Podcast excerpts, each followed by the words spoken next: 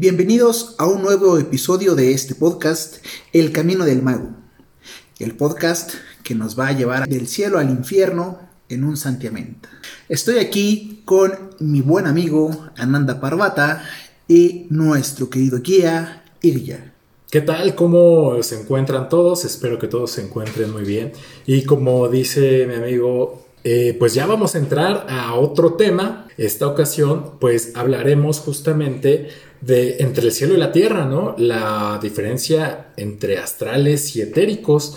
Eh, pues ya como tal comenzamos con conceptos de, este camino del mago y de esta enseñanza. Vamos a entrar a, la enseñanza en forma, ya los temas que le van a ir, le van a ir dando forma a lo que debemos de saber, los temas que debemos de dominar, para enfocarnos y ubicarnos realmente en donde estamos parados. Les pedimos que abran su imaginación, por favor, traten de, de conceptualizar todo esto de lo que les vamos a hablar, porque se vienen cosas muy bonitas e interesantes. Bueno, y ya, ya nos habías explicado en otros episodios, eh, tal vez superficialmente, pues a qué nos referimos dentro de nuestra enseñanza como astrales y como etéricos. ¿Qué nos puedes platicar de esto? Mm, si queremos platicar ahora del cielo y de la tierra, entre etéricos y astrales, qué es una cosa, qué es otra, debemos entender que en la realidad solo existe una línea muy fina y por lo mismo muy débil que los separa, y ésta se basa más bien en estados de conciencia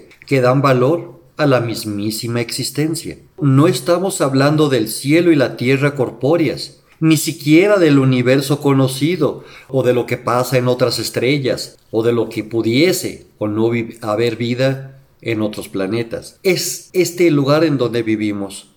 Me refiero, por decirlo más entendible, a espacios de la existencia, que forman la creación misma del todo, de lo conocido, perceptible y medible, y de lo que no lo es por ahora para la vista humana, y sobre todo para la ciencia misma, y de lo que pretenden los llamados metafísicos y videntes conocer. Por lo tanto, a este nivel, cuando digo conciencia, me refiero a la conciencia del absoluto infinito, y no a la de los seres existentes, aunque sí lo abarca, ni a ese estado de los personajes llamados despiertos, sino a la conciencia universal. Esta conciencia universal tiene tal vez algo que ver con el poder identificar en dónde estamos parados. Eh, bien nos dice que el cielo, pues no se refiere al cielo azul que tenemos sobre la cabeza, sino tal vez a ese cielo que nos habla la religión, que es a donde van las personas después de trascender, trascender como dejar este plano físico después de la muerte, e incluso no se refiere a la tierra que estamos pisando. Estamos viendo que es algo para los que hayan visto la película de Soul, por ejemplo, que son planos empalmados conviviendo al mismo tiempo y sin embargo pues tienen sus diferencias.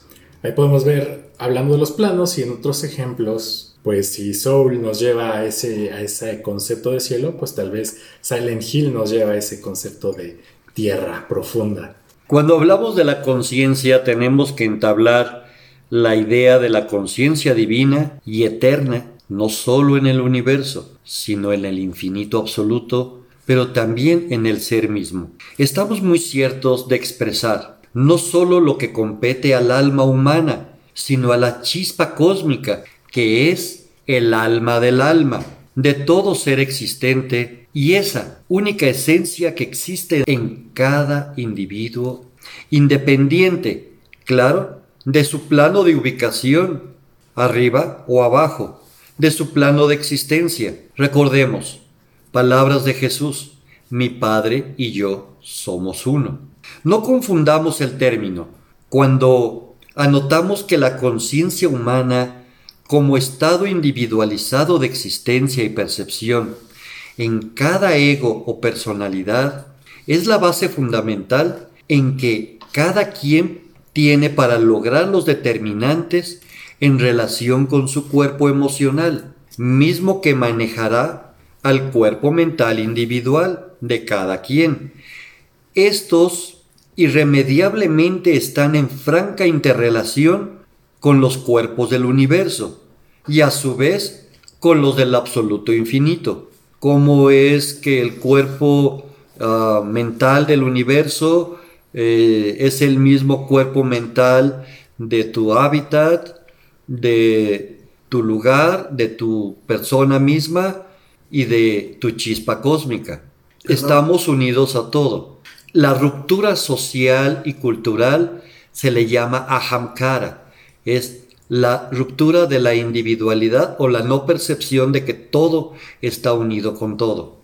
Y es por eso que se puede entender y encuadrar las acciones, actitudes y procederes que nos pueden hacer libres, pero también esclavos, que nos elevan por encima de nuestra propia existencia o nos hacen densos, pesados y tristes, verdaderos esclavos dominados y sometidos.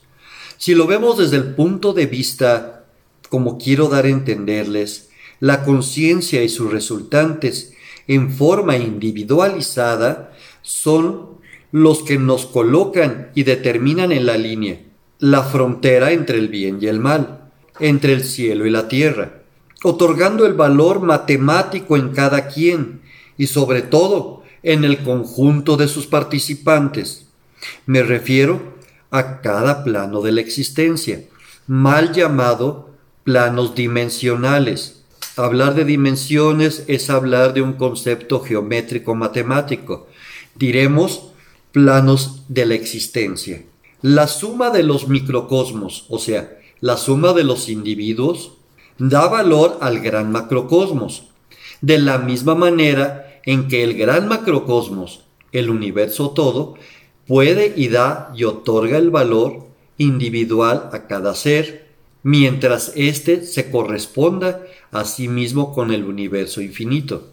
Cuando lo rompe por su carácter cultural en una individualidad separada y se considera independiente al absoluto, se rompe la conexión la conexión de la conciencia divina hacia ti y solo perpetúa la conciencia individualizada precaria de tu conciencia de concepción.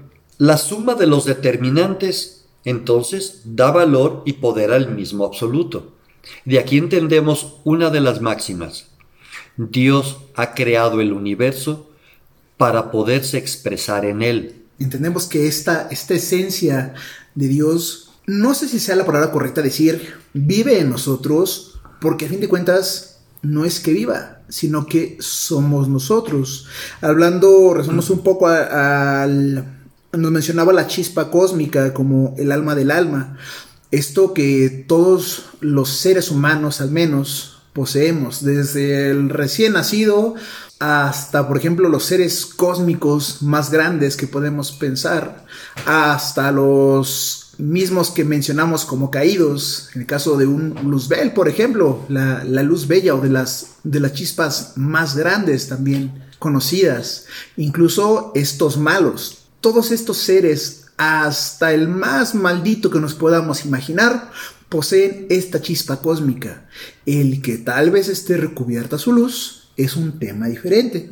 Sin embargo, el que alguien sea malo no va, no va a significar que esté desprovisto de esta luz que vamos a llamar luz de Dios, que es la esencia misma de la que está hecha el absoluto.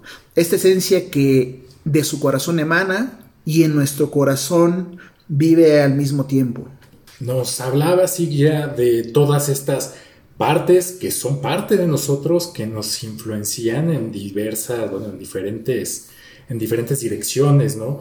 Desde cuestiones emocionales, tal vez que, que conseguimos muy puras, egos heridos, eh, necesidades materiales como tal, ¿no? Que también es muy válido tenerlas.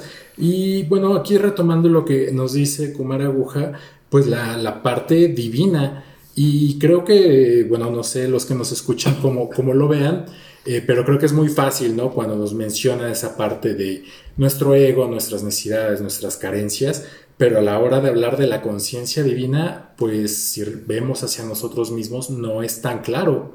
Tiene razón, eh, es claro en la enseñanza.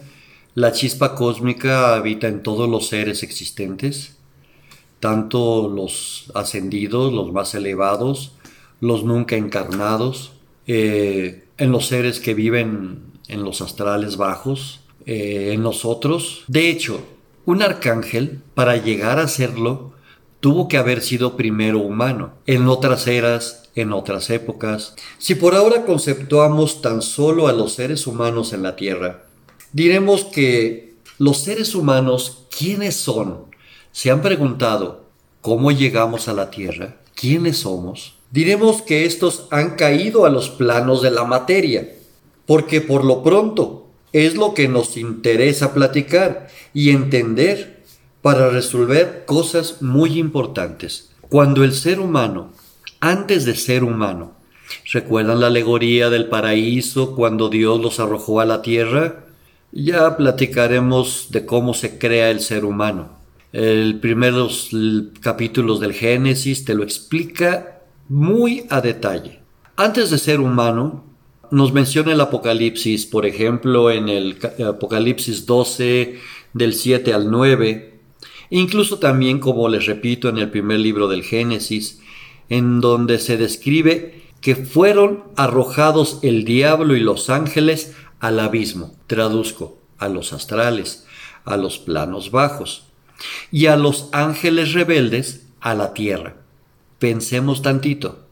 ¿Quién existe en esta tierra? ¿Quiénes vivimos aquí? ¿Somos los ángeles rebeldes arrojados a la tierra? Esto nos dice claramente entonces eh, quiénes somos los que habitamos y que tendríamos que encarnar y reencarnar como seres humanos. Eh, como castigo por su intento de violar qué? Los mandatos divinos, por tomar la manzana que les platiqué en capítulos pasados, o sea, por tratar de tener conocimiento, crecimiento, evolución y destrezas. Esos fueron los mandatos. O sea, este Dios hipotético, porque para mí lo es, quería tener a la gente, a su creación, inconscientes y sin ningún tipo de evolución. Rebelarse contra el Padre y hacerle guerra, ¿realmente se le hizo guerra a quién? Observemos. Pensemos. Por lo pronto, ahora nos preguntamos, ¿este lugar donde residimos es parte del abismo? Ups, así es. Aunque siempre has pretendido pensar y creer que vives en el cielo rodeado de ángeles y aquí estás eh, bajo el auspicio de la bondad y la fraternidad cósmica universal y que vendrán los seres a salvarte, eh, tal vez, como a bien se estila decir, aquí en la tierra vivimos nuestro propio infierno y no hay más infierno que este. ¿Esto es una realidad? No es del todo cierto. Gracias a la evolución, algo de bueno hay en todo esto. Algo de bueno hay en haber comido la manzana del conocimiento del bien y del mal. Y ya, permíteme interrumpirte un segundo y hacerte esta pregunta, porque creo que, creo que es el, punto que, que, más destaca, al menos de lo que yo estoy escuchando contigo. Dinos, esta Tierra, este nuestro planeta Tierra, este nuestro plano de existencia, como, como comentas, es una parte introductoria, somos, somos una escuela de crecimiento, es es el inicio del camino para regresar a estos altos etéricos que nos comentabas? Tengo otra pregunta. He visto que personas cercanas a la enseñanza también dicen, retomando el tema de dónde viene el ser humano, que llegaron en naves espaciales y que esas mismas naves van a venir por ellos y bueno, lo que se ha hablado desde años anteriores, ¿no? Sabemos que nada tiene que ver nuestra enseñanza con estos extraterrestres en naves espaciales. Sin embargo, ¿cómo podemos retomar la naturaleza divina que se encarna en la Tierra, como bien dice Parvata? Pues mira, vamos a entender la mala interpretación que se dan a los hechos. Una vez hace mucho tiempo, un médico connotado, un gran anatomista, dijo, el corazón no duele. ¿Qué se ha perpetuado? Mucha gente a la vez repite, el corazón no duele, doctor. Pero ¿por qué me duele cuando me dio un infarto? Para empezar, si lo vemos etimológicamente corazón, son las cavidades que están dentro del cuerpo del miocardio, al que le llamamos corazón. Por lo tanto, una cavidad no puede doler. De la misma manera, cuando hablamos de extraterrestres, significa que no viven en el plano de la Tierra, en estos planos de la materia. O sea, están fuera de estos planos de la materia. Que después los vistan de Mr. Spock y de naves espaciales para llegar y que luego empiecen a mezclarle que en estas naves vienen los ángeles y por ahí leí hace poco que hasta el Divino Padre Sanat Kumara viene dirigiendo una constelación galáctica para salvar a la Tierra, ya son formas de fanatizar o hacer fantasía sobre un hecho. O sea, que mezclaron las películas. No, no, no, definitivamente. unos seres que viven en los cuadros etéricos son extraterrestres. Unos personajes que viven en el inframundo o en los astrales son extraterrestres. No viven aquí. Es una forma fantástica de hacer las cosas. En gran medida es algo que queremos creer, pero claramente podemos percibir que nosotros, los seres humanos, por lo pronto vivimos en un plano perteneciente a los astrales. Y dijéramos, gracias a Dios, en los planos astrales altos. Pero de hecho, fuimos arrojados por rebeldes.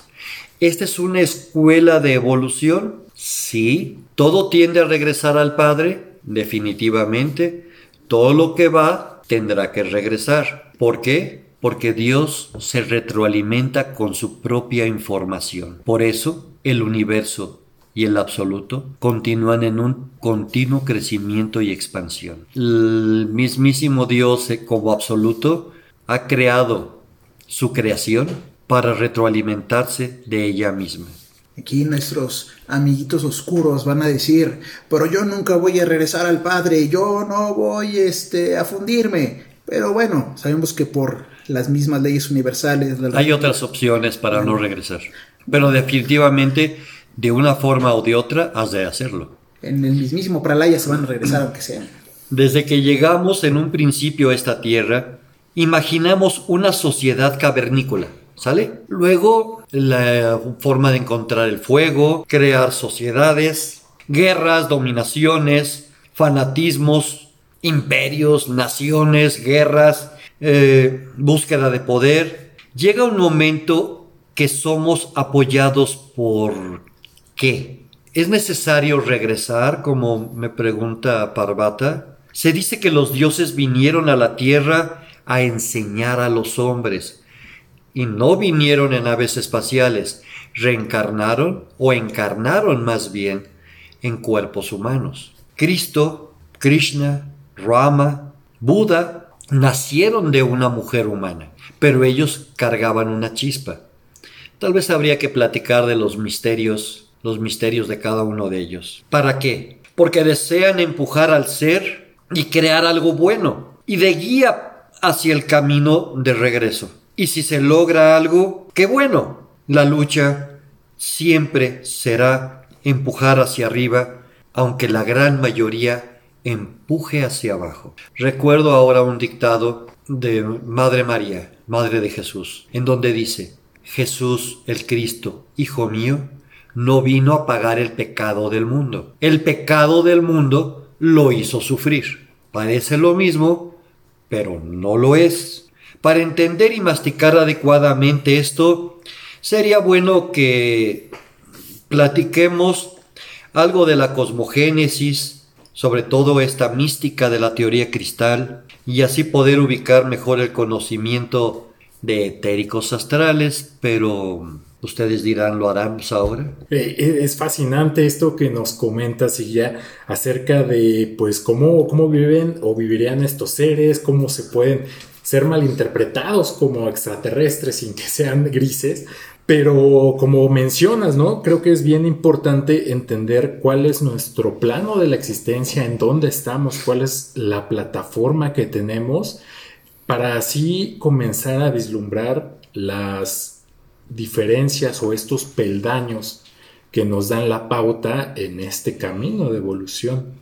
Me quedo con los que, lo que nos menciona para cerrar de el Maestro Jesús, donde dice que sufrió y padeció por los pecados del mundo.